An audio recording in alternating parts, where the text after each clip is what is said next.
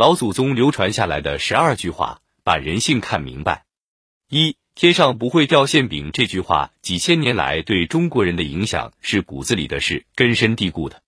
只要你能够深刻理解它的含义，相信你就不会再上当受骗。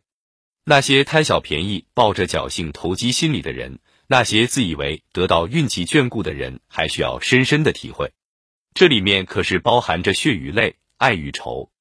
二狗改不了吃屎以德报怨，也改不了一些人固执到疯狂的偏见与傲慢。这样的人从古至今什么时候会少了？仿佛这样一句话里暗含着人性善恶与环境塑造人的复杂矛盾。反反复复的小人是圣人也无法教化的吗？三不听老人言，吃亏在眼前。有多少人以身试法，就有多少人深刻的体悟其中蕴含的智理。老人的话虽然看似守旧落后，其实是他们走过的路多，经历的事多，接受的历练多。对这个世界认识的更深刻，他们的一些处事经验，对后辈而言等于是苦口良药。等到你明白了，只怕已经满身伤痕。四物以类聚，人以群分。这句话在自然界其他种族之间适用，在人类中更是如此。他告诉我们，人不是生而平等的，他把我们分成三六九等。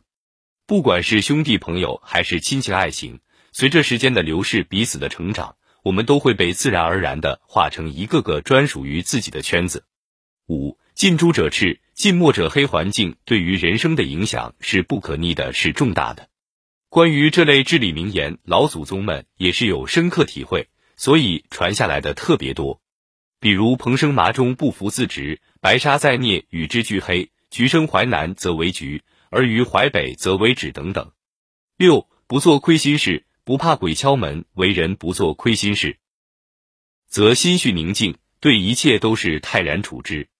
相反，不知自我约束的人，在生活中将会波折不断，无法放松心绪，时刻处在惊慌恐惧之中。其不安正好与他们给予别人的伤害成正比。人一旦做了亏心事，先是恐惧，慢慢就麻木不仁了。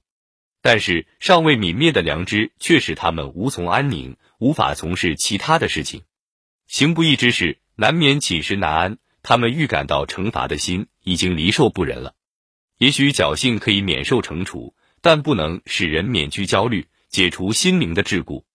因为人自知罪行是终究无法掩盖的，不知道哪一天就会被发现。他夜不成眠，听人言谈厌笑，就疑心是在耻笑他的罪行。内心忐忑心不安，觉得自己的罪行没有隐藏妥当。犯罪的人也许能逃脱追捕或跟踪，但良心的影子如复古之钉，将永远追随着他。七吃一堑，长一智，意思是说，受到一次挫折，便得到一次教训，增长一分才智。这个道理会伴随我们的一生，就像活到老学到老一样。八。大智若愚，大智若愚，在生活当中的表现是不处处显示自己的聪明，做人低调，从来不向人夸耀自己、抬高自己。做人原则是厚积薄发、宁静致远，注重自身修为层次和素质的提高。对于很多事情持大度、开放的态度，有着海纳百川的境界和强者求己的心态，从来没有太多的抱怨，能够真心实在的踏实做事。对于很多事情要求不高。只求自己能够不断得到积累。九，可怜之人必有可恨之处。一个人貌似可怜之人，现实的不如意，定是由于之前的过错或咎由自取造成的。知道自己错了还屡教不改和咎由自取，即是此类人的可恨之处。十，己所不欲，勿施于人。孔老夫子两千多年前的话，现在读来仍然振聋发聩。